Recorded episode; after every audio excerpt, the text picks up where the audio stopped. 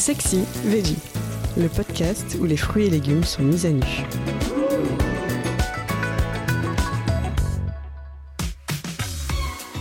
Le topinambour. Mais d'où vient son petit nom?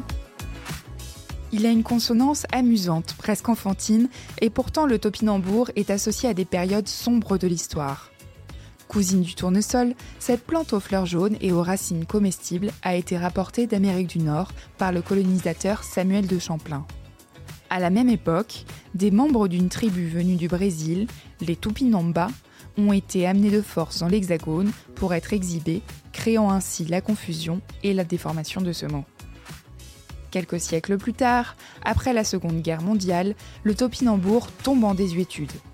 Moins nourrissant que la pomme de terre, il est épargné par les réquisitions allemandes, et donc consommé en grande quantité par les Français. Et quel dommage, car sa saveur délicate est proche de l'artichaut. Heureusement, il est de retour sur les étals et les tables des plus grands chefs, comme d'autres légumes oubliés. Le topinambour a l'avantage de s'accorder avec beaucoup de produits. Il se marie par exemple très bien avec les notes torréfiées du café ou la puissance du curry et accompagne parfaitement volaille, poisson et crustacés.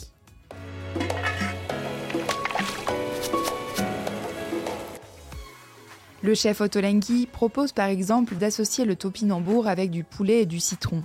Il fait d'abord cuire les topinambours dans de l'eau citronnée.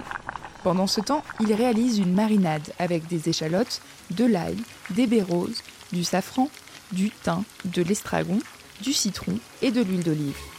Il y plonge les cuisses de poulet et les légumes cuits. Il laisse reposer une nuit entière au frigo et le lendemain, il ne reste plus qu'à tout enfourner à 240 degrés pour 45 minutes. Juste avant de servir, il arrose de jus de citron et parsème d'estragon ciselé. Un plat parfait pour revisiter le classique poulet pomme de terre du dimanche.